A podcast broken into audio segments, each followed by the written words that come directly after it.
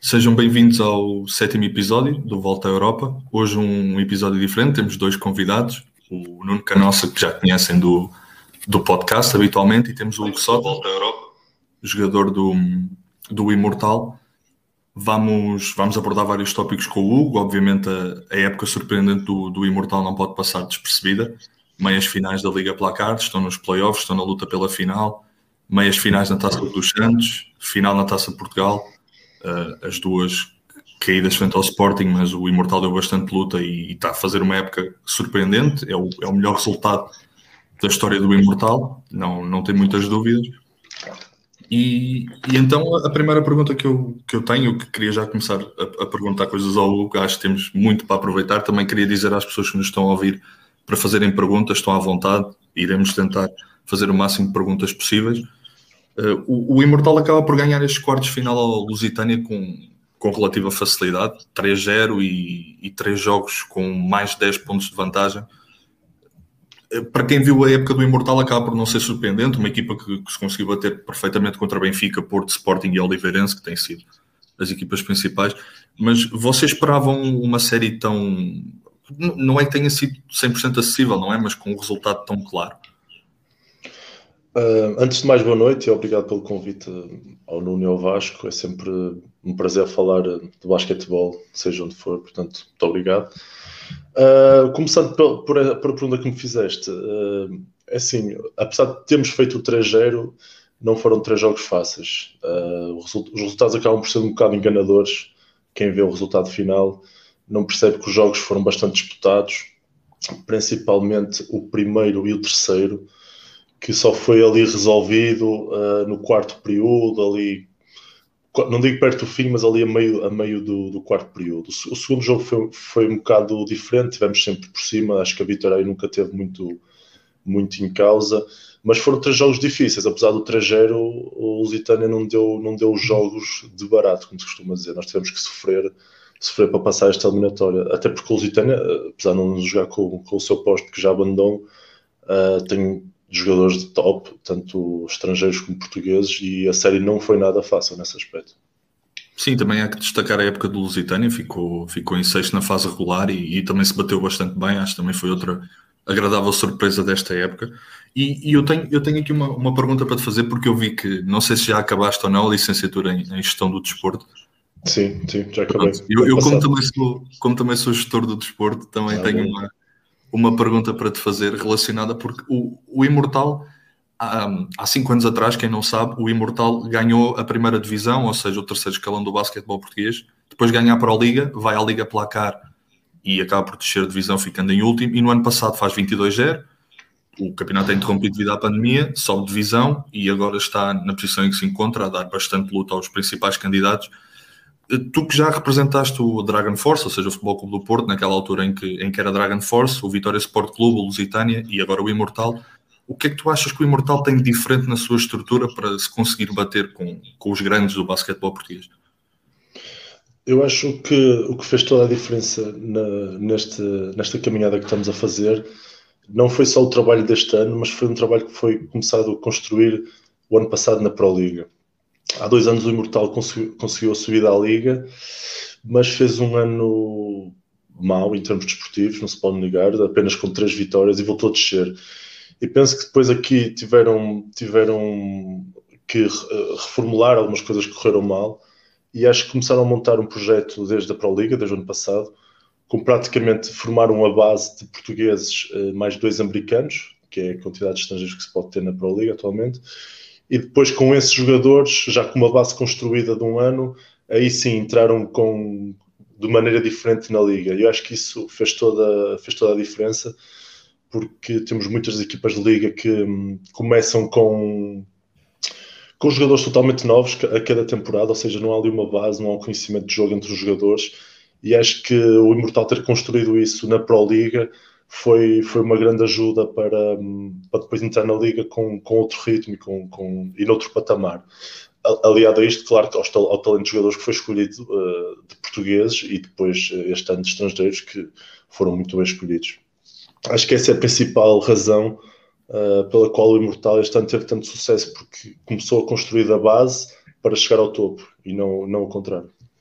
Sim, realmente falas na, na contratação de, de, estrangeiros e tem-se visto, tem visto algum impacto. Eu, eu, eu estive a ver o plantel outra vez por alto do Imortal e, e, contabilizei seis americanos. Creio que o Tanner Omley tem também nacionalidade húngara, não sei se, se, estou, se estou, errado. Uh, não, uh, acho que não é o Tanner Omley, acho que é o Jalen Jenkins. Ah, o Jenkins, ok. Então, acho, o... acho, acho que é. Mas também esse já está lesionado, já não, já não pode contribuir mais esta época. E o Marshall também não. Mas de qualquer forma, pronto, contribuíram, tanto depois também o Titone e o Dominic Robb, o, Fenner Exato.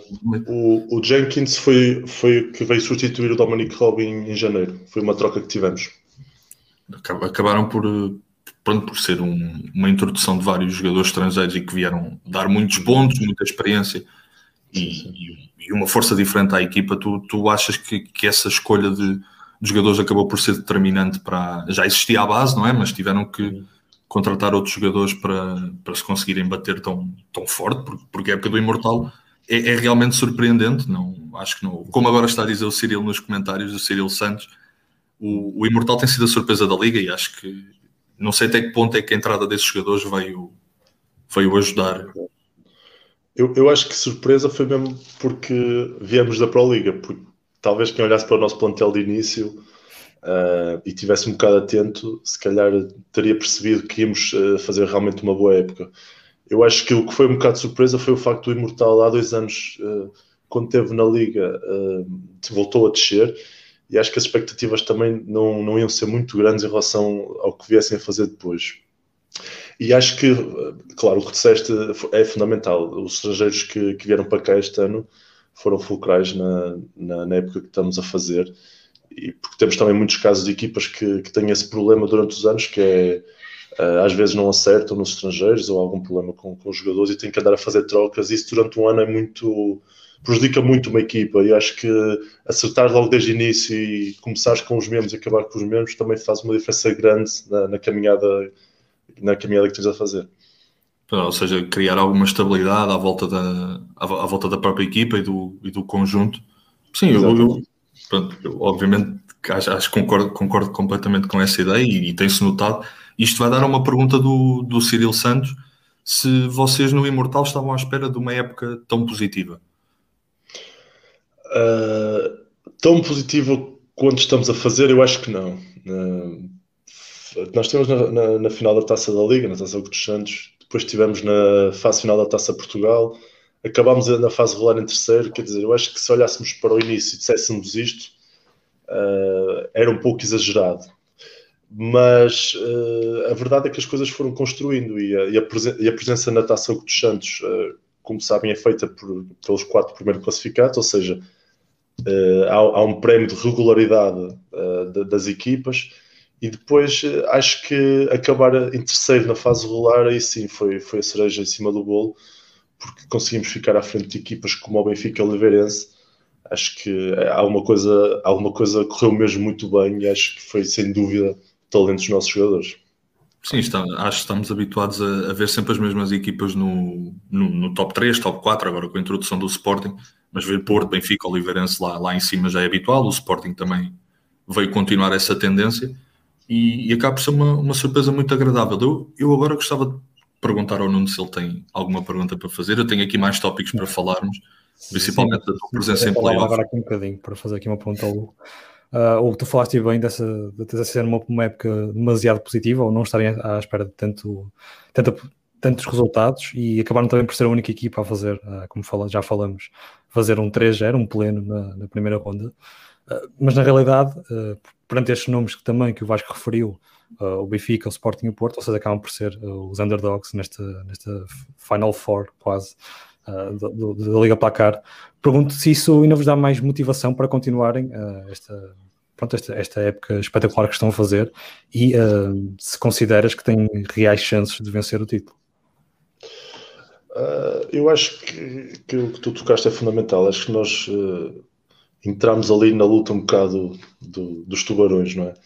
Metemos ali um bocado a nadar com eles e acho que isso, isso é, foi muito gratificante porque nós conseguimos, eh, como o Vasco disse, é? havia aquelas quatro equipas que as pessoas acham sempre que vão ser aquelas que vão, que vão às finais e que vão, que vão, enfim, ganhar tudo com muita facilidade.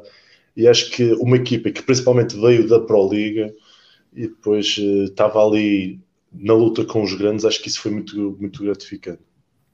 E depois, claro, uh, há, há, equipas que, que não, não, podemos negar, nós ficar à frente do Benfica e ficar à frente do Oliveirense, que tem plantéis muito, muito bons e que tem jogadores de grande qualidade, acho que por si só fala muito da, da época que, que, estamos a fazer e do projeto que, foi, que, foi, que tem vindo a ser feito aqui. Bem, antes de passarmos a, a, outras perguntas, já temos mais, mais perguntas do, do público. O Joaquim Santos pergunta: uh, Boa noite a todos. Gostava de perguntar ao Sota porque é que apostou em mudar para o Imortal, que era uma equipa que na altura nem sequer estava na Liga Placar. Uh, eu acho que foi mesmo por causa disso, porque hum, eu, quando acabo os dois anos de Lusitânia, eu queria continuar a jogar na Liga e a, prim a primeira proposta do Imortal eu, pronto, eu não não, não pus na lista de prioridades porque eu queria realmente continuar a jogar na Liga, mas depois quando me foi explicado o projeto e a intenção que, que estas pessoas aqui tinham de, de fazer um projeto bem sustentado e entrar na Liga uh, de outra maneira, eu acho que isso foi, foi fundamental para eu aceitar. Depois também foi fundamental para eu aceitar o facto de eu ver que outros jogadores que, que tinham papéis fulcrais nas equipas de liga também estavam a aceitar uh, descer um patamar, se assim se pode dizer, para a Pro Liga e aceitar este projeto. Ou seja, eu acho que foi ali um bocado. Falei com alguns jogadores que também estavam a pensar em ir para aqui, estavam a receber propostas. Eu acho que formámos ali um grupo, principalmente de portugueses, não posso falar de estrangeiros porque não os conhecia antes, mas falei com, com os portugueses que estavam na iminência e que agora estão cá e acho que formámos ali um, um grupo forte, uma coesão, e, então achamos que, ok, isto é um projeto diferente de todos os outros, é um projeto sustentado e nós podemos dar um passo atrás, mas certamente vamos dar muito, muitos mais à frente. E a prova, a prova foi este ano, sem dúvida. Eu, eu queria aqui tocar num, num, num dado interessante, porque tu nos últimos sete anos disputaste seis vezes playoffs, não, se não estou em erro, só não disputaste playoffs no ano, no ano em que estiveste no Imortal, no ano passado na Pro Liga. Uh, tu, jogando mais ou menos minutos, o que é que achas que tu podes dar em termos de, de experiência em playoffs, que nem, nem todos os jogadores na, na Liga Placar tem, e principalmente jogando no, no Imortal, lá está que não, não tem experiência de, de playoffs na Liga Placar. O, o, que é que tu achas que tu podes dar à equipa dentro ou fora de campo? Eu acho que, em primeiro lugar, uh, os playoffs são um pouco diferente de, dos jogos que, que, da fase regular. Ou seja, nos playoffs uh, é uma série que, que é a melhor de cinco, ou seja, quem ganha os três primeiros, uh, quem ganha três jogos passa e isso na fase regular não existe. Na fase regular há os jogos normais, se perderes, perdeste, se ganhaste, há uma classificação, mas os playoffs é, no fundo, um, quem perde sai. Ou seja, uh, isso traz uma emotividade muito maior ao jogo e, por vezes, jogadores que nunca jogaram os playoffs uh, não entendem muito bem uh, que naqueles jogos tem que estar mais, ou na... É, são as últimas oportunidades às vezes que temos. E o que eu posso, às vezes, falo com, com alguns americanos, alguns também portugueses mais miúdos que, que nunca jogaram, é mesmo, é mesmo isso. É, o playoff, no fundo, é para as equipas de baixo, é uma oportunidade para lutar pelos lugares cimeiros e chegar a meios finais final, e final. Uh, e no fundo é um, um bocado o jogo de dar tudo, ou seja, não há aqueles jogos que uma pessoa às vezes anda ali a jogar contra uma equipa e o resultado já está mais desnivelado e a pessoa relaxa, não, ali e tivemos uh, muitos uh, exemplos disso, que às vezes jogos que parecem estar perdidos, nos playoffs as equipas vão atrás do resultado até o último segundo, porque são jogos de tudo ou nada. Certo. Eu, eu, eu sei que o Nuno tem uma pergunta sobre o, o crescimento do, do basquetebol português para te fazer, e eu uhum. tenho, eu acho que tenho uma pergunta que pode ajudar a, a depois levar essa pergunta. Okay. Eu, se não estou em erro, tu, tu jogaste na final contra o Benfica em 2014-15, certo? Uhum. Pelo Vitória o Benfica acabou por levar esse campeonato, mas eu, eu obviamente já, já foram alguns anos, já segui o basquetebol na altura, mas ver os nomes que estavam nesses playoffs, tirando o Benfica, estava o Alvarense, estava o Barcelos, estava o Vitória, se bem que o Vitória é presença assídua, mas normalmente quartos de final, ultimamente. O, o que é que tu, tu achas que o basquetebol português tem crescido e por isso é que estamos a ver outras equipas? Também é verdade que há outros orçamentos, principalmente pelas três equipas mais conhecidas e Oliveirense, mas achas que tem existido um crescimento na qualidade do jogo? Eu, eu, sem dúvida acho que sim. Acho que o basquetebol nos últimos uh, dois, três anos deu um salto enorme uh, a nível de qualidade. E na minha opinião, este ano foi sem dúvida o ano mais competitivo uh, que, a, que, a, modalidade teve nos últimos anos. Não sei, digo 7, 8, 10 anos, mas, mas acho que não tirando o valor ao que foi feito nesses anos, nós na altura, por exemplo, não tínhamos um Porto, não tínhamos um Sporting, não tínhamos uma Oliveirense como, como é agora, uh, ou seja, e depois, aliado a essas equipas, começam a aparecer equipas este ano como o Imortal, como o Lusitânia. Há equipas sempre que são presenças assíduas, como o Cabo, o Varense, Lusitânia. Tem sempre equipas que, que aparecem nos playoffs. Mas da maneira que apareceram este ano, com a competitividade que estão a demonstrar no jogo, para mim, dos últimos anos, este foi o campeonato mais competitivo. Sim, por exemplo, era normal ver, ver o Benfica ou o Porto a ganharem 3-0 as séries nos quartos de final e a única equipa a ganhar 3-0 nos quartos de final dos playoffs foi mesmo o Imortal. Porque o Porto ganha 3-1, o Sporting e o Benfica também ganham 3-1. O Benfica teve uma série muito equilibrada, muito equilibrada com, com o Oliveirense e, e o 3-1 acaba por enganar um pouco. Mas, mas, é curioso, porque as três equipas com maior orçamento não, não fizeram 3-0, não, não tiveram a vida assim tão, tão facilitada. Eu agora gostava de passar a, a, a, palavra ao Nuno. Acho que, acho que a pergunta que ele tem a seguir é bastante interessante e, e é um bom tema de discussão. Sim, e abriste bem a conversa para mim, porque falaste no crescimento dentro do campo e o, aqui o Hugo também já falou muito da competitividade e podemos ver apenas pela última jornada da época regular que houve muitas definições nessa jornada. Lá está, como falaste também bem, o Mortal acabou por ficar em terceiro apenas nessa jornada. E não só, houve outras, outros lugares que foram definidos só no último jogo e demonstra sim o quão equilibrado esta temporada foi, não só o regular como estão a ser agora os playoffs. Mas, uh, como falaste também e bem, uh, nos últimos dois, três anos tem havido um crescimento brutal dentro do campo, um basquetebol cada vez mais atrativo até para o adepto comum, uh, que por vezes nem, nem, nem acompanha tanto a Liga Placar, que poderá haver um jogo ou outro e que pelo jogo em si poderá ficar cativado, mas uh, acho que ainda há muito trabalho, e não sei se concordas comigo, a fazer fora do campo, e é nesse sentido que eu te pergunto mesmo que, o que é que nós poderemos fazer, nós como uh, adeptos do, do basquetebol e do, uh, do nosso país, não é? Que estamos a ver no nosso país a ter sucesso na, nesta modalidade que tanto apreciamos. O que é que achas que poderá ser feito mais na, fora do campo? Porque dentro do campo parece que está a ser feito muito, muita coisa e muito bem. Pois, isso é uma pergunta um bocado complicada. eu, eu acho que houve aqui também uh, uma coisa que ajudou muito nestes últimos anos, que foi uh, o começo das transmissões televisivas em canal aberto, na RTP2. E isso eu, eu acho que foi fundamental para, para o crescimento que, que o basquetebol teve nestes anos.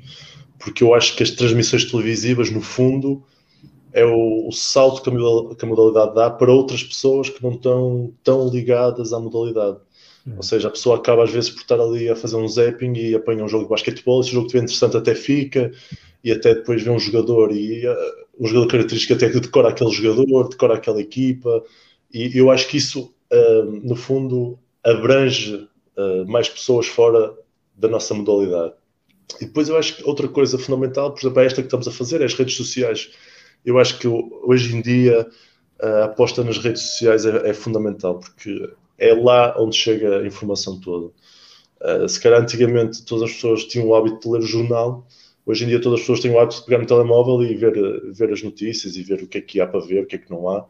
Uh, também temos agora a FPB TV que começou a lançar todos os jogos da Liga.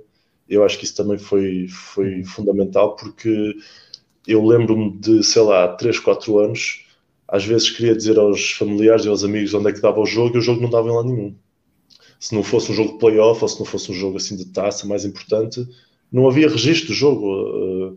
Eh, as pessoas queriam ver e não havia. Ou seja, eu acho que a transmissão televisiva e as redes sociais, é, no fundo, fora da modalidade, é aquilo que dá aquele boost para, para abranger mais e cada vez mais pessoas à nossa modalidade. Sim, estou completamente de acordo contigo e acho que agora é passar para um patamar em que haja ainda mais exploração de, de highlights, por exemplo, algo mais acessível também. Falaste também dos jogos. Eh, acho que isso é algo que interessa sempre a, a pessoas, como falaste, e bem, de, que não estão tão dentro da modalidade, que vão por, eh, por highlights, estatísticas, resultados, etc. Uh, mas falaste bem também de, de, desse, de, desse canal da, da, Federação que tem ajudado. Deixa-me só dizer uma coisa que me, que me desculpa de interromper-te, que claro. me faltou, que agora lembrei-me quando falaste, que é, eu acho que ainda é muito pobre o trabalho que é feito nas redes sociais. Uhum. Uh, nós, nós podemos pegar em grandes exemplos, e eu pego sempre no exemplo de futebol, porque o futebol está à nossa frente, é inegável, em termos de redes sociais. há notícias por todo lado, há highlights por todo lado. Eu acho que às vezes as equipas podiam pegar um bocado mais nos Instagrams, nos Facebooks e, por exemplo, mostrar o dia a dia de uma equipa ou falar com os jogadores para, para as pessoas conhecerem os jogadores fora da, da, daquele contexto que vem só no, nos jogos. Eu acho que isso é algo muito pobre ainda em termos de equipa. Nós não, não, não temos acesso a, a nada uh, sem ser de basquetebol daquela pessoa, daquele atleta, daquele treinador e da própria convivência entre equipa, de coisas que colam as pessoas, gostam daquelas, as pessoas gostam daquelas reportagens em que mostra o dia a dia da equipa. Ou, estou a dar um exemplo só, mas acho que está muito pobre ainda. Não, realmente, realmente tocaste, tocaste nesse ponto e, e, mesmo as equipas com mais visibilidade e com mais adeptos não exploram assim tanto as suas modalidades no geral e então o basquetebol é, é, raro, por exemplo, para quem é adepto, é adepto do Sporting, do Porto, do Benfica, até mesmo Oliveirense não tanto, porque pronto, é Oliveirense e o hockey e o basquete acabam por ser os desportos principais, mas, mas não se vê muita coisa realmente sobre a equipa de, de basquetebol e isso acaba por, por ser uma pena. Eu, eu queria só aproveitar para relembrar está a ouvir para deixarem mais perguntas. Eu, eu tenho mais uma para fazer e vamos pegar nas perguntas do público para depois também deixar o Hugo poder ir à sua vida e também tem agora um jogo importante com o Porto, por isso obviamente o descanso é prioritário um, eu, antes disso, gostava só de, pronto, de saber o que é que, o que, é que tu achas mais. Por exemplo, eu, estive a ver um bocado o que é que o Imortal faz nas redes sociais e mesmo assim acaba por ser do, do melhorzinho, porque, por exemplo, o Vitória, eu acho que na rede social tem, tem para o basquetebol, uh, o Benfica, o Porto e o Sporting pouco pegam. Não sei, mas realmente o Imortal acaba por ser das equipas que, que tenta expor mais, não tem muitos seguidores, mas mas obviamente está a tentar crescer também nesse aspecto. Eu, quando cheguei ao Imortal, as redes sociais eram, eram terríveis, uh, não tinha quase nada. Eu acho que foi um bocado os jogadores do ano passado que tiveram a incentivar a direção, uh, que isso era importante até para marketing, não é? para, para patrocinadores. E recentemente, este ano, no final do ano passado, eles contrataram uma pessoa específica para, para as redes sociais e para o marketing. Eu acho que isso agora é notório no, no Instagram, por exemplo, que, que o Imortal tem, no Facebook até com campanhas de marketing que estão a ser feitas agora, mas isso foi algo que foi, foi de, de há um ano para cá, nem isso, nem isso, uh, porque realmente alguns jogadores até picaram ali um bocadinho a direção para aquilo andar um bocadinho para a frente, porque aquilo estava, estava muito escasso.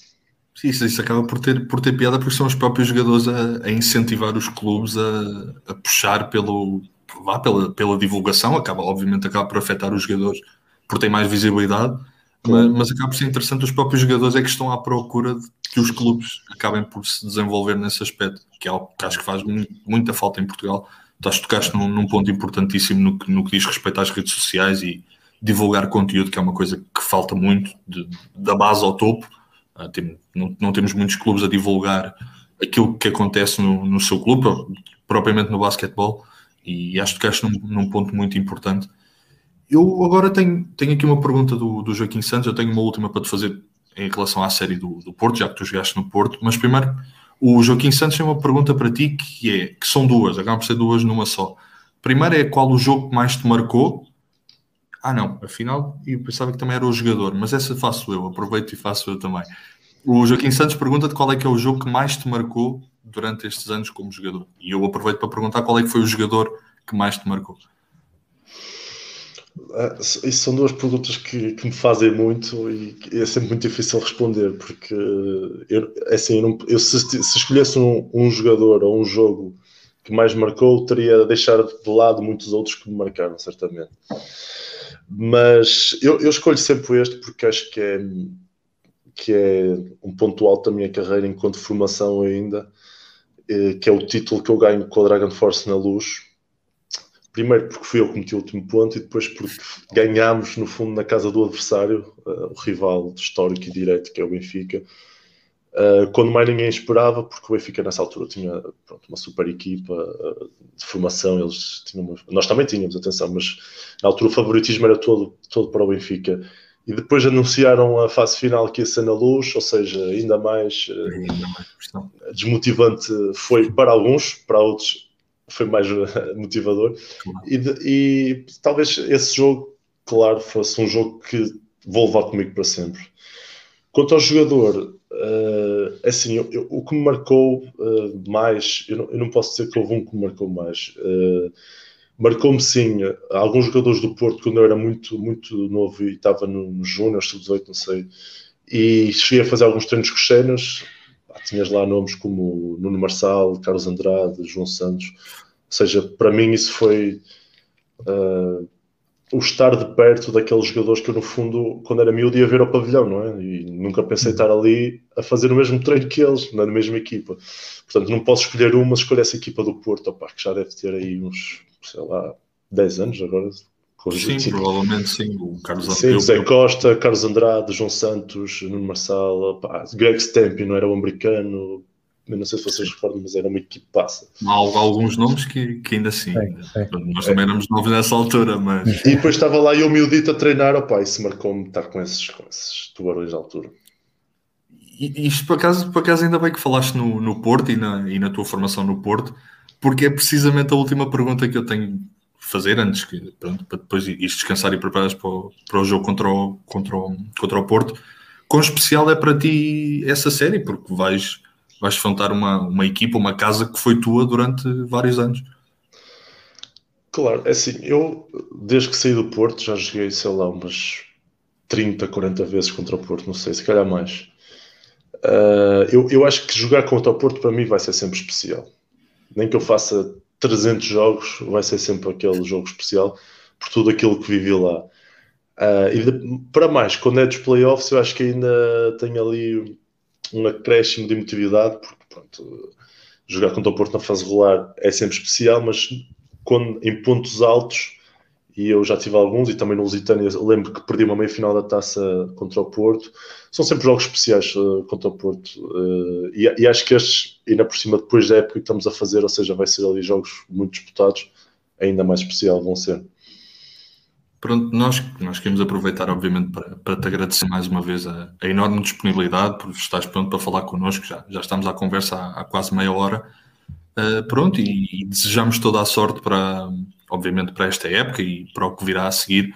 E esperemos que o Imortal dê, dê luta ao, ao Porto, porque é excelente para a competitividade do nosso basquetebol. Pronto, e reforçar outra vez o, o agradecimento por, por estares aqui hoje.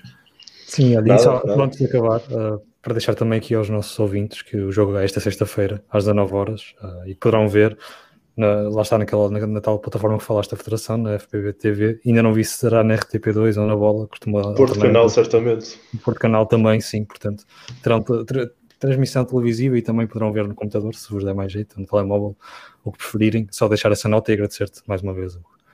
Nada, nada, eu é que agradeço o convite.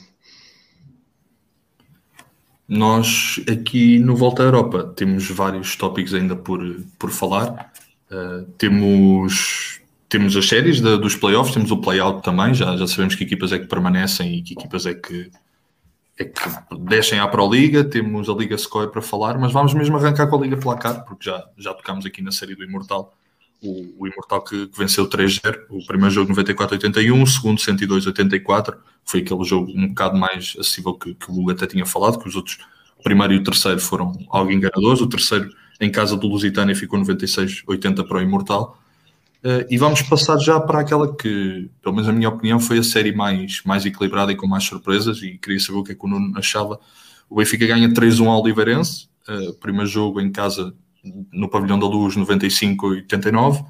Depois o buzzer beater do, do Oliveirense que ganha na luz 89-88 e de forma muito sofrida o Benfica ganhou os dois jogos em Oliveira das Meias 82-79 e 97-88. Nuno, algum comentário em relação ao. Sim, deixa-me só dizer aqui, uh, nós agora vamos estar aqui a analisar, pronto, lá está a Liga Placar, se o Hugo, uh, ou se quiseres também dar a tua opinião, não sei se terás que ir embora ou não. Uh, se quiseres falar, aqui também, se quiseres falar também aqui um bocadinho de, de, das outras séries, sim, sim. nós agradecemos e fazer também aqui um bocadinho a tua análise, não sei qual, quão atento conseguirás uh, estar aos outros jogos quando estás no meio de, um, de, uma ronda dos playoffs. Nós não sabemos qual é essa sensação. Uh, mas aqui destacar no Benfica, basta nessa série do Benfica Livenense, que foi provavelmente a série mais equilibrada desta, desta primeira ronda. Uh, acho, que é uma, acho que é uma excelente uh, série para quem não está, lá está, habituado, tão habituado a ver a Liga Placar para começar. Acho que será uma boa série para rever, porque foi, houveram vários fins frenéticos. Não estamos a falar só desse jogo que falaste bem do João Balseiro que, que fez o buzzer beater, estamos a falar de vários jogos decididos nos minutos finais. Um, creio que, excluindo o último, uh, acho que foram todos mesmo até à negra, Uh, destacar também nesse último, a grande exibição do Bryce Alford, que não sei se viram, mas o Zach Levine uh, até reagiu, uh, parabenizou o jogador, que marcou 36 pontos, e portanto, que se o Alford tiver esse nível, o poderá ter aqui várias hipóteses de, de se bater com o Sporting, mas terá, terão que contar com uma melhor versão do Quincy, do Quincy Miller, que esteve furos abaixo, a meu ver, do, do que vale acabou por marcar só 33 pontos na totalidade da série. Um, deixo aqui uma estatística interessante de que foram 34 no último jogo frente ao Oliveirense, portanto a fazer mais numa só partida do que na série inteira. Uh, destaque também para, para, o, para o Betinho, que continua a demonstrar que a sua experiência e também a sua consistência são essenciais para, para esta equipa do Benfica e poderão ser também um fator muito importante para esta série com o Sporting. Mas acho que esta série fica essencialmente definida por, eh, pela qualidade do Benfica na linha de três pontos, que não se manifestou do lado do Oliveirense e, e, acabou mesmo por ficar definido nesses três pontos, porque os jogos foram muito equilibrados, como, como disse. Uh, no primeiro jogo, o Quincy Miller fez um triplo que, que acabou por ditar o jogo, alargou a vantagem para 7 pontos ao minuto fim, se não me engano.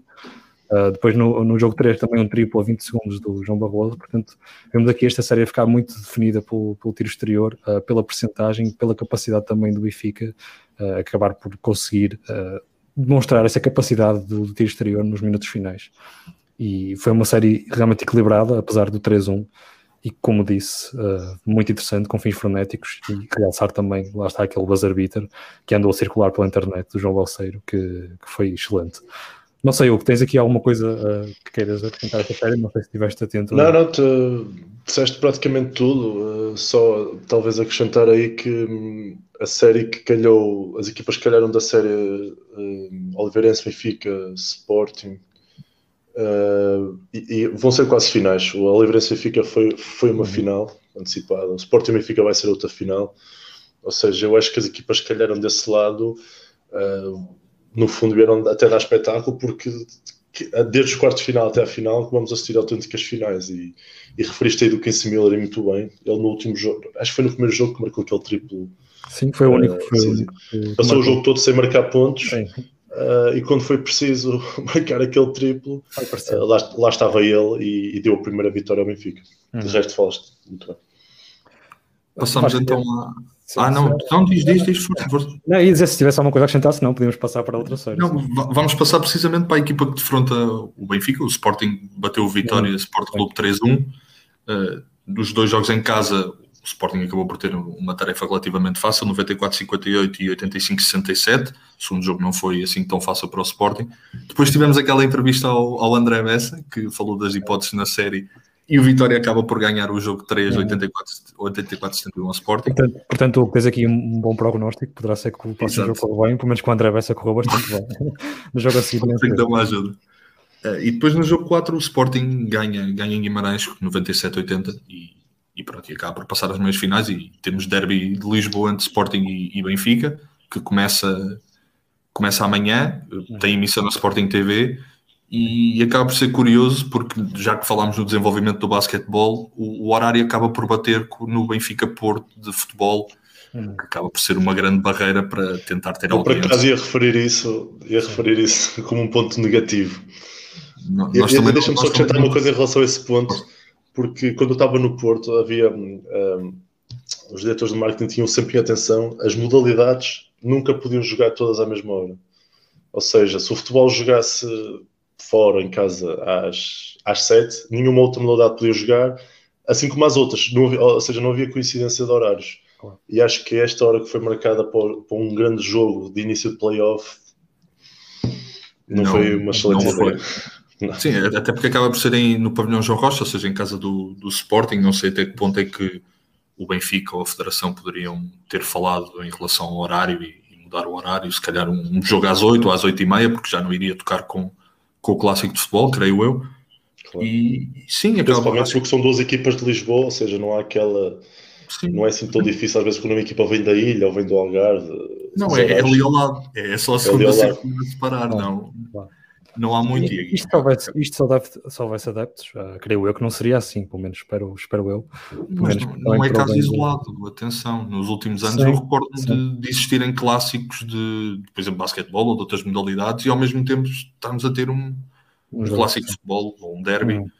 e como, felizmente ou infelizmente, como, como cada um quiser ver, o, o, futebol tem muita mais visibilidade que as outras modalidades todas e acaba por ser uma barreira para, para a divulgação do basquetebol, ou mesmo o futsal agora não tanto, porque tem o apoio da Federação de Futebol, mas o handball, o hockey acabam por sair um bocado prejudicados porque vai bater muitas vezes com os horários do, do daquele que é o desporto com mais adeptos em Portugal. Lá está, e um derby, uma meia final, é uma pena porque teria sempre mais visibilidade que um jogo jogos da época rolar ou o que fosse. Portanto, é uma, é uma pena essa escolha. Mas falando na série do Sporting, não sei se concordam comigo, mas eu estava mais à espera de um, um 3-0 mais equilibrado, em jogos equilibrados, do que um 3-1 com vitórias. Uh, pronto, quase que uns blowouts, como se diz em inglês, não é? Uh, quatro jogos uh, sem, grande, sem grande história. acabaram por ser superiores as equipas, o Sporting em três partidas e o Vitória na, na, na que venceu, também uma vitória bastante expressiva estava à espera de mais equilíbrio. Houve equilíbrio, que foi uma série 3 1, mas eh, durante os jogos não houve tanto. Um, destaques aqui: Travante Williams, uh, que é um craque, acho que já ninguém tem dúvidas disso, esteve muito bem em toda a série. Um, o John Fields acabou por não, não jogar o primeiro jogo, uh, esteve ausente, mas como também referiste bem, o Sporting acabou por vencer confortavelmente. Uh, mas nessas duas primeiras partidas em que o Sporting venceu até confortavelmente, não houve uh, grandes diferenças entre o Vitória e o Sporting, para além de que o Sporting uh, conseguiu acertar muito mais no, nos seus lançamentos, mas em todo o resto é um jogo bastante equilibrado, com essa nuance de que mesmo sem o John Fields, o Vitória não conseguiu aproveitar essa fraqueza na, na posição interior, embora tenha tido até vários ressaltos ofensivos, não conseguiu depois transformá-los em pontos e e um em faltas, que também foi uma das lacunas uh, muito, muito, importantes aqui da equipa do Vitória, que acabou por definir. Mas nesse, nesse jogo 3, que conseguiram, lá está a vitória em casa, Alfred Parrish com 31 pontos, uh, um jogo espetacular do norte-americano. Uh, depois no jogo, no jogo 4, uh, novo trio confortável para o Sporting, como falei, uh, vitórias confortáveis para o Sporting nos outros três jogos.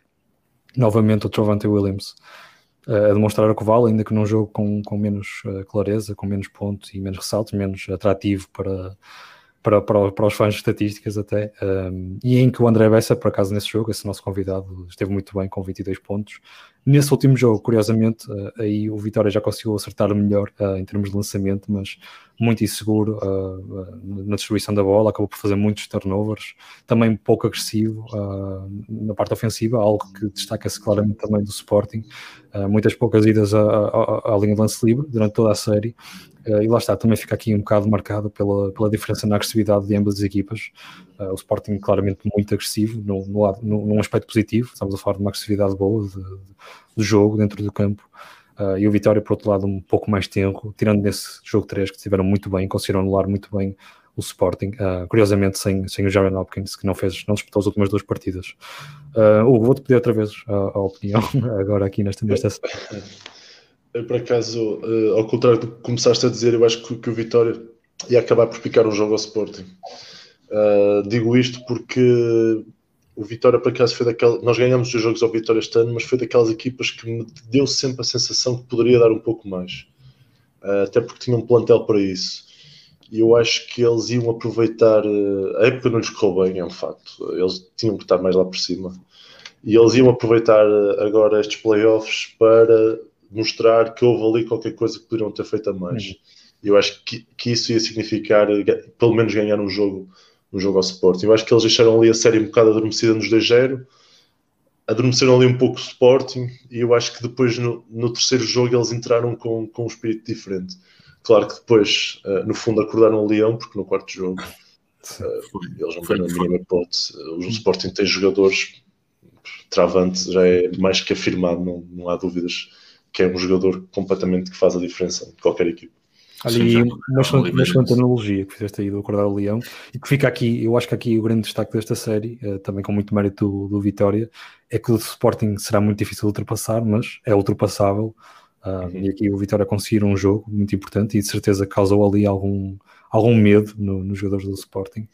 E isso uh, dá certamente esperanças, agora inicialmente, à equipa de Carlos Lisboa. Mas Vasco, uh, ias, ias, dizer qualquer coisa, desculpa, interrompi. Não, era, era, para reforçar que o Travanta já no, nos tempos do Oliveirense, era, eu, eu, eu, lembro de ver vários jogos quando, quando o Oliveirense veio a Lisboa e, e a presença do Travanta Williams é, é incrível, é um, é um, jogador que eu aprecio bastante e, e que até me pergunto se não teria até outros, ou capacidade para outros voos em, em, em ligas mais fortes a nível europeu, porque não? Uh, mas a verdade é que ainda bem que está no basquetebol português. Deixa eu ficar cá, deixa eu ficar cá. exatamente, exatamente. É muito bom para o, para o basquetebol português, não só o travante, atenção, acho que temos cada vez mais sim, sim. jogadores de muita qualidade, não só estrangeiros, também temos, acho que cada vez temos mais talentos interessantes uh, a nível nacional. Tem, alguns têm se destacado no Benfica, no Porto, no Sporting, nas restantes equipas também temos muito talento nacional e é bom que, que seja aproveitado. Eu queria passar então para a, para a última série, a do Porto contra o Cabo Madeira, e que o uhum. Porto vai defrontar o Imortal nas meias finais, como já abordámos ao longo destes 40 minutos de, de, volta à Europa. Vai de certeza ser o programa mais longo do Volta à Europa até agora. Uh, o primeiro jogo acabou por ser, acho que podemos dizer que foi um passeio do Porto, porque ganha 105-53 ao Cabo. Sim. Acho que não, não tem muita história. Mas depois o segundo jogo já foi mais equilibrado, o Porto a ganhar no, no Dragão Caixa 77-64 Exato, 77, 64, já, já me estava aqui a baralhar com as contas. O terceiro jogo, o Porto vai à Madeira e perde 86, 79. Eu, eu fiquei com a sensação que o Cabo poderia arrancar o quarto jogo ao Porto, porque o terceiro jogo foi realmente forte e não esteve muito longe de, de acontecer. O Cabo é que esteve muito perdulário e, e tremeu bastante e o Porto acaba por ganhar. Olha, só deixar aqui nesse, nesse jogo um grande jogo do Diogo Gameiro acabou com 21 pontos e 9 assistências. Deixar esse destaque também, é um jogador português também bastante interessante. Sim, para mim foi um dos destaques na, na fase regular e, e deve ser apreciado. E, e, deu muita ajuda ao cabo, por isso reforçar só o jogo 4, 98, 85 para o Porto, ainda na Madeira. Pronto, e agora meias finais com, com o Imortal, como já, como já falámos, também vai ser uma meia final muito interessante. Uhum. Pronto, gostava de saber qual, qual é que é a tua opinião. Vou, deixar aqui, vou dar aqui um bocadinho mais a palavra ao Hugo, porque é o próximo adversário. Sim. Deixar aqui também apenas algumas, algumas notas de, desta série que confirmam apenas o que o Porto acabou por fazer na época regular. Primeiro, que são uma equipa que, é das equipas, talvez a equipa da, da Liga que melhor distribui a bola. Uh, portanto, apenas na derrota, se não me engano, não ultrapassaram as 20 assistências. Acabaram por liderar em assistências uh, na época regular manterem-se fiéis a essa, essa filosofia de, de extra passe, descobrir o homem aberto, um, que já conhecemos bastante do Porto. Também, consequência disso, uma pontuação muito distribuída no, no, no primeiro jogo. Um, todos que foram a campo marcaram, é claro que acabaram por, por ir de, todos algum tempo, um tempinho a mais por causa desse, desse resultado uh, atípico que, que, acabou por se manifestar. Haverá aqui, uh, para, o Imortal terá que pensar aqui como parar o Garrett Neville, que também está a um, a um nível altíssimo. Uh, e depois, há, há, claro, sabemos aqui no Porto, haverá sempre um, um, jogador que estará mais quente do que outro, isso é normal acontecer em todas as equipas, mas por causa desse sistema de jogo tão bem oleado, um, e como falei do extra passe e tentar encontrar o homem mais aberto, haverá sempre um jogador que esteja mais quente que outro, e haverá, haverá, terá que haver uma, uma estratégia defensiva da vossa parte e do Imortal, do imortal para, para tentar impedir isso destaque claro individual para esta série para o Garrett Neville, que também esteve, num, como já falei, falei num, num, grande nível, não só na época regular como agora na, na, na série. Um, depois destacar, destacar também, uh, lá está, o, outra, outra característica muito, muito presente deste, desta equipa do Porto, que é o tiro exterior. Um, acabaram por estar muito bem nesse capítulo novamente, bastante eficazes, foram 50 triplos concretizados uh, durante estes quatro jogos. Uh, e como também já tinha referido, uh, esse destaque sim para, para, a parte de, para a equipa do Cabo Madeira, que aqui já esperava que, que conseguissem um jogo tal, também por, por ser uh, no Funchal, uma viagem mais complicada, esse destaque para, para o Diego Gameiro, que nesse jogo, na série esteve bem, nesse jogo especialmente bem e conseguiu arrecadar aqui uma vitória para o Cabo Madeira que se despediu uh, da Liga Placar deste ano. Hugo, dou-te agora a palavra porque será o vosso próximo uh, adversário e certeza que já fizeste muito trabalho de casa, uh, ainda para mais tendo em conta que, que é uma ex-equipa tua e já conheces os cantos, é? já, já sabes o que a casa gasta. Sim, não, eu acho que tocaste aí num, num ponto fundamental que foi o, o, Porto, sem dúvida, é a, melhor, a equipa que melhor partilha a bola no jogo. Uh, enquanto se calhar noutras equipas temos que estar uh, com atenção a certos jogadores, no Porto eu acho que é mesmo coletivo, porque uhum. qualquer um pode, pode aparecer, ou seja, não há um scouting muito específico sobre uh, certos jogadores, quatro ou cinco. Eu acho que há, to, todos, os, todos os jogadores no Porto contam, eu acho que é das equipas, ou se calhar a equipa que, que mais isso está tá notório, todos os jogadores podem aparecer, se não for hoje um é outro, Uh, ou seja, não há, ali, uh, não há ali uma estrela. Vão aparecer das estrelas, no fundo. Uhum. Claro que há jogadores com mais protagonismo, sem dúvida. Mas eu, eu creio que é, que é uma equipa. Um, é uma equipa. Que, a equipa que joga mais em equipa passa a redundância no nosso campeonato. Uhum. E depois eu acho que eles, pronto, lá está, eles acharam talvez que iam fazer o 3 contra o Cabo e eu acho que o Cabo vendeu ali um bocado cara uh, aquele primeiro jogo onde foi um bocado atropelado pelo Porto, uhum. depois quis, quiseram mostrar um bocado na ilha, na Madeira, que, que aquilo não era bem assim, que eles não. a diferença não, não, era, assim, não era assim tão grande damos por, por concluídas as quatro séries dos playoffs. Só, só aqui reforçar o play-out, porque uhum. o Alvarense e a Académica garantiram a permanência na Liga Placar. Consequentemente, o Jogueira e o Galitos acabam por eh, descer à, à Pro Liga. O, o Jogueira, que por acaso até começou a ganhar a série, foi a casa do Alvarense ganhar 82-75, depois perde 73-63 em, em Ovar e depois recebe o Alvarense e perde por 103-92. E no, no último jogo, no jogo 4, vai a prolongamento e acaba por perder 92-85, vendeu cara a, a permanência do, da, do Alvarense, mas acabou por, por descer à Pro Liga. Já, já no Académica Galitos, a, a Académica ganhou os três jogos, mas claramente com a sensação que, que o Galitos poderia ter eh, arrancado alguma vitória e tornado alargada a série, porque a Académica ganha 95-88, 87-86 e depois em casa do Galitos 109-100 acaba por ser a vitória mais confortável, mas não foi assim tão confortável quanto isso. Hum. Não sei se algum de vocês tem, tem um comentário a fazer em relação a, ao play-out. Posso, posso passar a palavra ou se tiveres alguma coisa a dizer, já estamos aqui a ficar. Uh, eu só tenho uma coisa a dizer que é uh, claro que tinham que descer quatro equipas e, e desceram, uh, mas deixem aqui alguns históricos do, do nosso basquetebol e espero que voltem rápido, porque sem dúvida há equipas aqui que desceram que, que são históricos e que merecem estar cá em cima.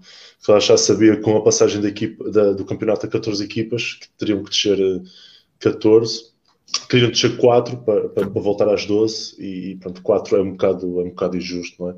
Só queria mesmo, foram, foram jogos bastante equilibrados, eu acompanhei alguns.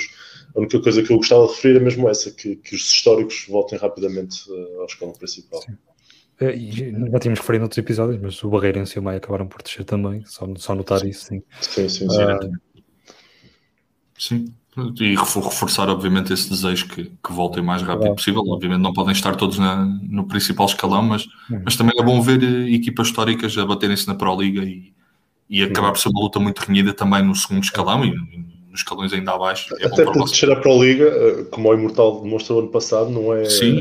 nada dia normal, eh, se calhar às vezes é preciso um ano em baixo para, para reformular as coisas e subir melhor, para subir, mais força. O difícil é subir e depois ficar em terceiro lugar e ir à final da Taça Portugal. Isso é que será mais complicado. Esse é, esse é histórico. E já está reservado, sim, para, para, para a história. Uh, agora, se não me engano, estou aqui a pegar um bocadinho no, no teu guião, Vasco, mas vamos para a Liga Scoy. Não sei se o Hugo uh, tem acompanhado a Liga Feminina. Sim. Um pouco, sim, um pouco. Não, eu estou nós, à vontade até, para falar, mas tenho acompanhado. Até vamos, já, até vamos já dizer o que é que é o, o menu que falta, que é para, para sabermos se estás à vontade para falar. Nós vamos falar, obviamente, do jogo 1 da, da Liga Scoy, uhum. vamos falar das séries da, da Euroliga que terminaram ontem, tivemos 3 jogos 5, não sei se segues a Euroliga. Uh, se, uh, Euroliga sigo, mas uh, os últimos jogos eu não tenho acompanhado. Não estão não estão Vejo partes, os highlights e tal, mas são horários terríveis para mim. Uhum. e, e, vamos destacar também a, pronto, a vitória do, do Mónaco na Eurocup e os playoffs da Champions League que já se estão a começar, a começar a disputar. Tivemos dois jogos hoje e temos outros dois amanhã. Uh, mas vamos exatamente passar à Liga Scoy. No uhum. jogo 1, o, o, Benfica acaba por bater a União Sportiva 91-72. Um, o Benfica com, com alguns destaques, a Mariana Silva, 26 pontos e 10 ressaltos, Japónica James com 25 pontos, Laura Ferreira, 11 pontos, 8 ressaltos e 6 assistências, e do lado da Sportiva, Náusea Wolfa com 18 pontos, uh, a Laia Maziak com 13 pontos e também um duplo-duplo da Gabriela Guimarães, já tem sido um hábito, 10 pontos e 10 ressaltos. Um, e também gostava de destacar os 18 turnovers da, da, União Esportiva, que acho que acabam por pesar muito no, no, resultado contra o Benfica. E relembrar a quem nos está a ouvir que no dia 8 temos o jogo 2 às 15 horas. Sim, olha, uh, acaba por não ser muito surpreendente. O Benfica fez o seu trabalho, uh, jogar em casa, foi só defensivamente e ofensivamente, uh, algo que perturbou imenso a Sportiva, como falaste bem, a Sportiva com muitos turnovers. Uh, acusou, acusou alguma pressão, cometeu vários erros, passos para ninguém, também muitas hesitações muito, a, a, depender muito do tiro exterior, sendo que ele não estava a cair, portanto aqui, sinceramente, muita insegurança, muito nervosismo da parte esportiva que acaba por não ser tão preocupante porque tem tido muita qualidade em casa, uh, nos Açores, e portanto uh, acabam por perder este jogo 1, cometeram alguns erros, uh, não, não, não se poderão dar ao luxo de os cometer agora no, em casa, não é? Mas para que percebam quão, quão bom esta equipa desportiva é nos Açores e quão diferente poderá esta série, o rumo, esta, esta, série poderá tomar um rumo muito diferente, muito equilibrado e ir a um jogo 3, essa é a minha convicção. O Sportivo só perdeu um jogo em casa esta época toda e foi nos playoffs, na, primeira ronda com o Guifões, no jogo 2.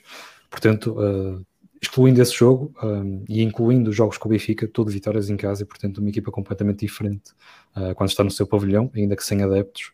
Uh, e portanto aqui uh, acho que sim, muita, muita, muita insegurança e nervosismo da parte esportiva que não se poderá notar agora no resto da série uh, e que agora terá na mesma um, um Benfica bastante focado e, e, habituado a estes palcos pela frente, mas que também contou com, com, uma grande exibição da Mariana Silva, como falaste bem. A Japónica James já, já é mais do mesmo. sim, depois aqui só dá um destaque individual a um lance de Raquel Maneiro, uma das nossas convidadas também, que acabou de fazer um triplo uh, praticamente do logo, e os norte-americanos têm o logo Lillard e nós temos a logo Laneiro, uh, podemos dizer assim. mas sim, um, um, jogo que acabou por não ser tão competitivo, mas que agora acho que terá tudo para, para ser um resto de uma final eletrizante, como tem sido estas séries todas do Sportivo nestes playoffs, que foram todas decididas a jogo 3, e que agora já contam com, com sem ilusões, sem ilusões, essencialmente, porque nesse jogo 2 que, que referi do Guifões que perderam, acabaram por não contar com o Raquel, que, que é capitã e que faz sempre diferença. O Hugo saberá isso melhor que ninguém, não ter o capitão dentro do campo, porque não só pelo seu valor uh, em termos do jogo jogado, mas todo, todo o resto e de, da liderança. Uh, mas o que se quiseres acrescentar aqui mais alguma coisa, não sei, só queria finalizar com. com uma, eu, eu, por acaso vi, vi, vi, esse, vi esse jogo e, e para já dizer que os playoffs da Liga Feminina são um bocado atípicos porque a equipa que fica pior classificada das duas joga o primeiro jogo em casa. É Eu acho que isso muda ali um bocadinho uh, o ritmo das coisas. Uh, mas uh, para mim, acho que o Sportiva no primeiro jogo foi um bocado, entrou um bocado nervoso, deu-me essa sensação, não sei uh, se por alguma razão ou não, não sei. Uh, queria referir só, referir, referiram a Japónica, a Mariana, eu acho que também podemos dar uma palavra aqui à Joana Soeiro, que pronto, tem sido uma base que claro, tem sim, revelado pronto, fulcral naquela dinâmica do Benfica. E depois na parte ali do Sportivo, eu acho que a Raquel Aneiro, apesar de, de jogar, de estar a jogar bastante bem, ainda não está no seu, uh, na sua máxima força, porque parece-me que ali em termos físicos ela ainda está ali um sim, bocado débil, sim. Eu acho que se ela conseguisse recuperar bem para estes dois jogos, acho que conseguiam dar ali um, uma grande ajuda ao Sportiva. E claro, jogar ali naquele pavilhão, é, eu por acaso nunca joguei, mas sempre que vejo o Sportiva, elas são fortíssimas lá. E acho que isso vai fazer muita diferença. Olha, só para finalizar aqui a Liga Sky, portanto depois uh, avançaremos para as competições europeias de basquetebol. Uh, falaste bem da Joana Soeiro e deixar também aqui um exemplo do, do como as redes sociais poderão ser uh, boas na, na, pronto, na, na propaganda da, da, modalidade em Portugal. Tivemos um comentário engraçado da, da, da Joana ao, ao, ao, triplo da, da, Raquel Aneiro que a Federação partilhou, temos um comentário engraçado, passo a citar que ela escreveu uh, abusada, tenho idade para ser tão mãe, é apenas uma, uma, uma picardia entre jogadoras rivais no final. Uh, claro. também é não só um exemplo de fair play, como um exemplo do quão bom as redes sociais poderão ser para, para promover a, a, a modalidade. E para interagir. Sim, para interagir, exatamente.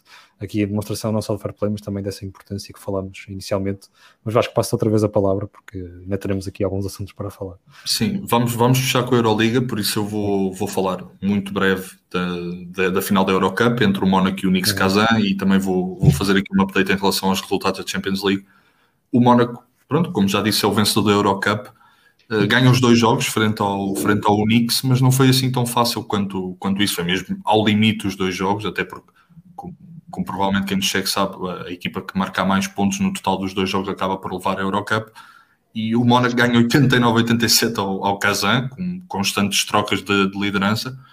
Depois, no segundo jogo, o Unix, a precisar de vencer por dois pontos ou mais, acaba por uh, perder 86-83, novamente com muitas, com muitas trocas. E, tá, e há um nome está claramente ligado à vitória do Mónaco, que é o de Rob Gray, que marca 48 pontos no total dos dois jogos. 23 no jogo 1 e 25 no jogo 2, foi o melhor marcador nos dois jogos e, e foi aquele bónus que deu ao Mónaco para, para levar, mas o Kazan se tem ganho o Eurocup não era nenhum escândalo, duas equipas de muita qualidade, que têm nível claramente para jogar Euroliga, não, não diria para, para atingir playoffs, mas pelo menos para dar luta.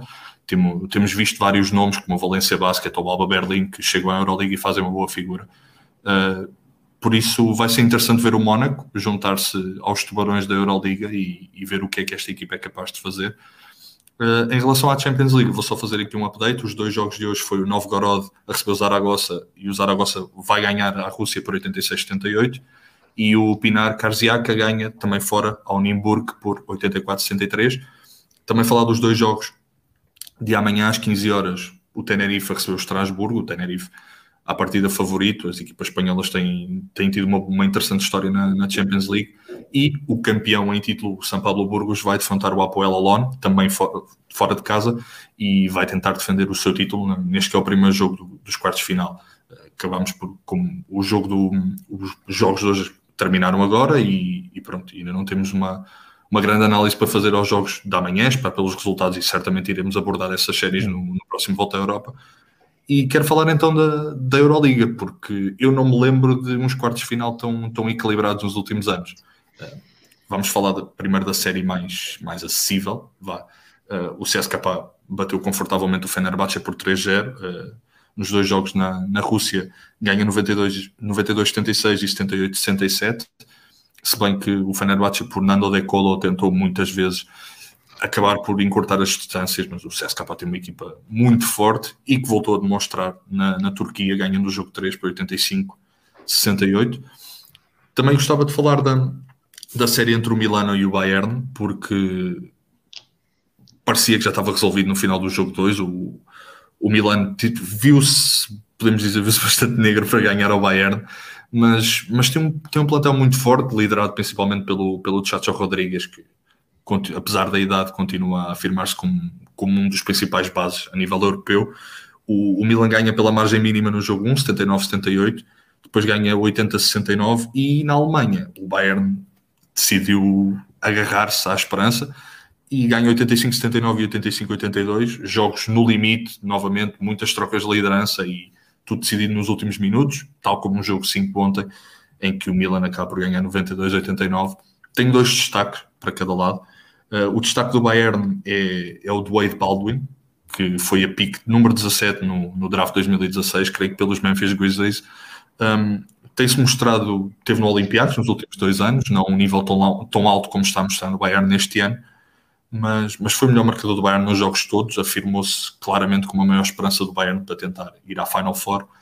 E por outro lado, uh, o grande jogo de Shannon Shields ontem, que acaba por marcar 30 e, 34 pontos, não, não queria me enganar no número de pontos que ele marcou, e acabou por catapultar o, o Milan, que vai a uma Final Four muito competitiva, em que se estavam à espera de algumas surpresas, principalmente pelos jogos 5, mas vai acabar por ter o top 4, que é o Barça, o Anadolu Efes, o CSKA e, e, o Milan, e passa assim então para, o, para a terceira série, entre o Barça e o, e o Zenit.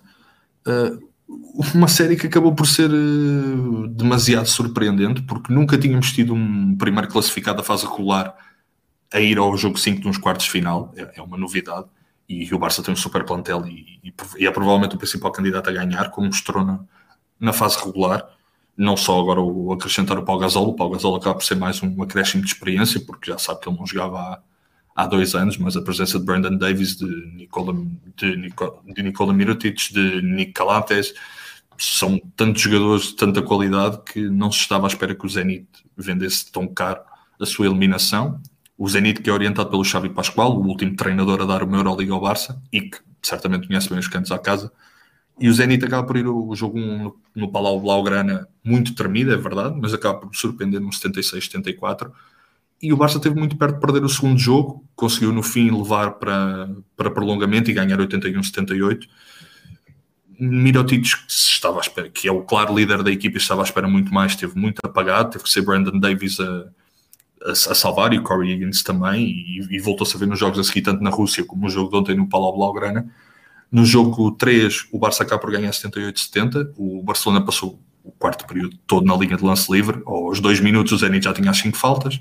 E o Barcelona, de forma muito inteligente, soube aproveitar isso. E, e em cada posse de bola, acabou por aproveitar os lances livres para ganhar alguma distância. Kevin Pangos, que já tinha representado o Barcelona, tentou vingar-se da sua ex-equipa e, e teve vários tri triplos decisivos, mas não foi suficiente para, para levar o jogo 3.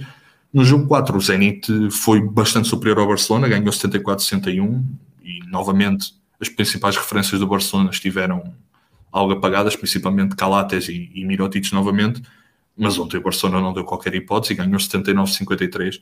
E aí sim já se viu Mirotic, já se viu Davis, já, viu, já se viu o teu próprio Gasol, já se viu Calates, Corey Higgins também, um super plantel, como, como já disse, do Barcelona e acabou por, de forma sofrida e de forma surpreendente, ir a jogo 5, mas lá conseguiu ganhar e garantiu a presença na Final Four. Por último, temos a série do UFS contra o Real Madrid, em que o Real Madrid tem feito uma época, não, eu não diria uma época decepcionante, porque perdeu o Campazzo para os Nuggets, perdeu agora o Gabriel Deck para, para o Standard, o Walter Tavares esteve ilusionado no início da série, as três principais referências sem poderem jogar, não é? Duas porque já não estão no Real e, e, o, e o Walter Tavares tem, tem se destacado, mas, mas estava ilusionado.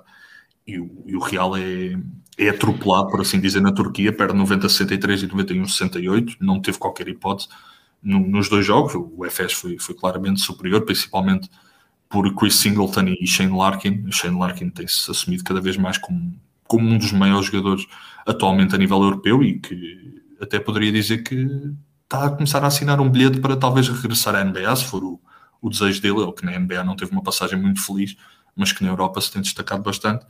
E depois temos uns três jogos loucos, o 3, o 4 e o 5. Uh, eh, o terceiro, para termos uma ideia, o Real ganha 80-76, o Real entra a ganhar e acaba o primeiro período a ganhar, e no segundo período, ao intervalo, já está a perder por 10. E depois, no quarto período, uh, a vantagem do UFS continua a crescer e no quarto período o UFS chega a, ganhar, a estar por 14, a ganhar por 14 e o Real faz um parcial 16-0 e leva o jogo 3. E o Real Madrid já estava praticamente eliminado e acaba por levar a jogo 4. E no jogo 4 o Real bate um recorde de arranque da, da Euroliga e entra o jogo a ganhar 17-0. De repente vai para o intervalo a perder. O UFS consegue virar os 17-0 e vai para o intervalo a perder.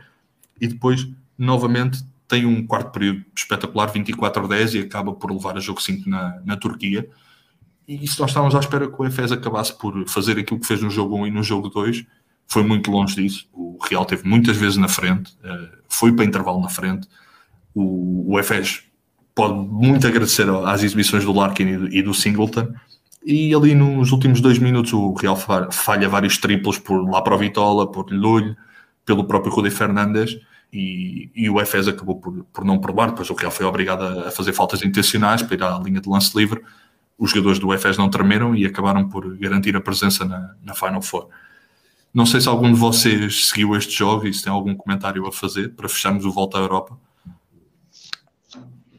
Passa a palavra ao Hugo, se quiser falar. Depois dei aqui uma notícia só também relacionada com a Liga para, para terminar isto. Uh, não, eu acho que, que o Vasco já disse, já disse tudo acho que vou estar curioso agora para esta fase final da, da Euroliga, porque no fundo as quatro equipas que estão lá presentes foram as quatro equipas que, que ficaram quatro, nas quatro primeiras posições da fase regular, ou seja, demonstraram regularidade e vão estar presentes. Vou estar curioso com, com a prestação do Milan, porque gostei muito de ver jogar contra o Bayern, foram, foram jogos disputados, foram os únicos jogos que eu acompanhei assim uh, mais a sério. E vou estar bastante curioso também com o Mónaco para o ano, para ver o que é que esta equipa uh, pode, poderá vir a fazer agora na, na, na Europa. Sim, o, o Mónaco tem tido um projeto muito interessante e, e agora vamos ver se, se são capazes de, de, conseguir passar ao próximo nível sim, e, sim. mostrar. Eu, eu falei do Mónaco porque o Mónaco há uns anos atrás uh, eles quase não apostavam assim tanto no basquetebol a nível europeu como, como estão a fazer agora. Eles há, há uns anos para cá uh, quiseram realmente apostar e, e, agora com esta vitória na, na Europe Cup uh, foi, foi no fundo o culminar de uma aposta a sério e eles têm mais condições para isso. Uhum. E pode ser que comecem a integrar aquele, aquele lago dos tubarões, como se costuma dizer. Sim, acaba por ser um, um, projeto muito semelhante ao do Alba Berlin nos últimos anos, que, que em princípio vai garantir uma, uma licença provisória para ficar mais dois ou três anos na, na, na Euroliga. Os detalhes desse acordo ainda não são muito claros, mas quem sabe o Mónaco conseguir fazer fazer o mesmo agora numa fase que a Euroliga tenta expandir o número de equipas e, e tentar abranger todas as, as, grandes equipas que já estão na Euroliga, mais as equipas da, da Eurocup principalmente. E, e, e, concordo contigo, eu também estou muito curioso para ver o, o que é que o Mónaco vai fazer para o ano na Euroliga. Vai ser, vai ser muito interessante. E Nuno, acho que tens uma notícia para nos dar, não é? Quer nos dar a notícia de que o Luca Vildosa vai para os Knicks, uh, o base do Basconi, vai assinar um contrato de 4 anos, portanto, aqui um, a sair a sorte grande ao, ao, ao jogador. Uh, e por falar em Knicks, uh, que, vamos acabar aqui com a pergunta do Cyril Santos, que faz uma última pergunta ao, ao não sei se terás, se, se, também acompanhas a NBA ou não, mas sim, qual é a tua equipa favorita? Opa, eu sempre gostei muito dos Lakers uh, e principalmente agora então ainda mais. Vou, uh, eu vou dizer, eu não acompanho a NBA a sério, muito a sério. Prefiro uhum. mil vezes a Euroliga porque acho que é um basquete muito mais parecido com aquele que nós praticamos na Europa.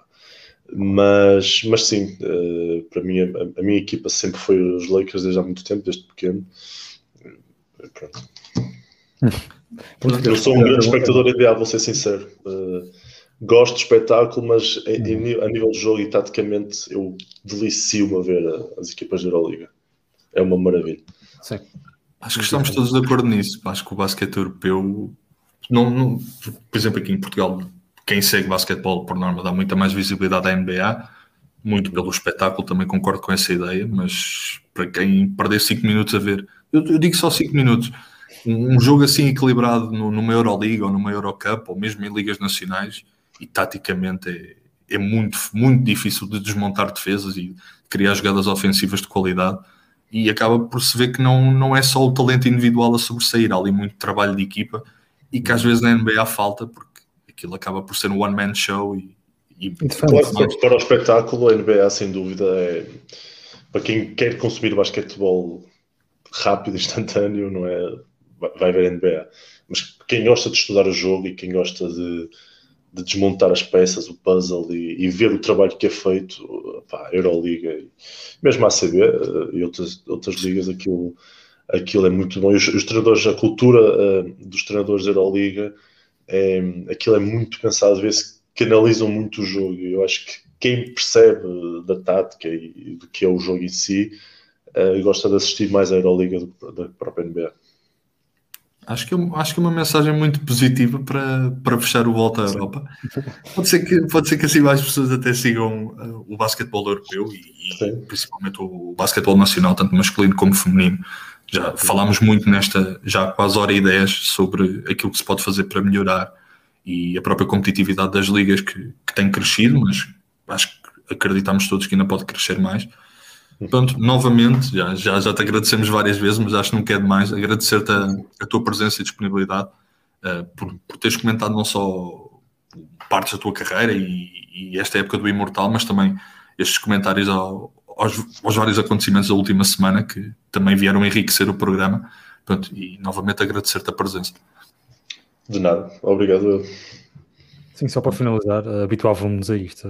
Aqui um volta à Europa de vez em quando com, com contigo aqui a fazer estes comentários. Opa, estou sempre disponível. Eu, como te disse, para, para falar de basquetebol, uh, fala-se tanto das coisas à volta do jogo que às vezes não se fala do jogo em si. Muita gente às vezes quer ouvir eh, as experiências de perto e, e, e há pouco disso. Há pouco disso. Certamente, certamente acho que será algo a repetir e nós obviamente continuaremos a acompanhar o basquetebol nacional como, como sempre fizemos e iremos dar destaque no, no Lance Livre Podcast. Eu queria relembrar a todos para este episódio vai, vai estar disponível a gravação, obviamente, no YouTube e nas plataformas de áudio Spotify, na, na Apple. Por isso, para quem não pôde, uh, podem passar a mensagem e, e, e, já sabem que tem vários sítios onde podem assistir à entrevista e ao resto do Volta à Europa, que, que, acho que foi muito, muito positivo e certamente voltaremos a, a falar e, e, a falar do jogo, que acho que isso é que é importante, não falar daquilo que anda à volta, que que temos visto não só no, no basquetebol e noutras modalidades principalmente que, que acaba por, por estragar muito o espetáculo e pronto, fechar com, com essa mensagem e vemos no próximo episódio. Muito bem.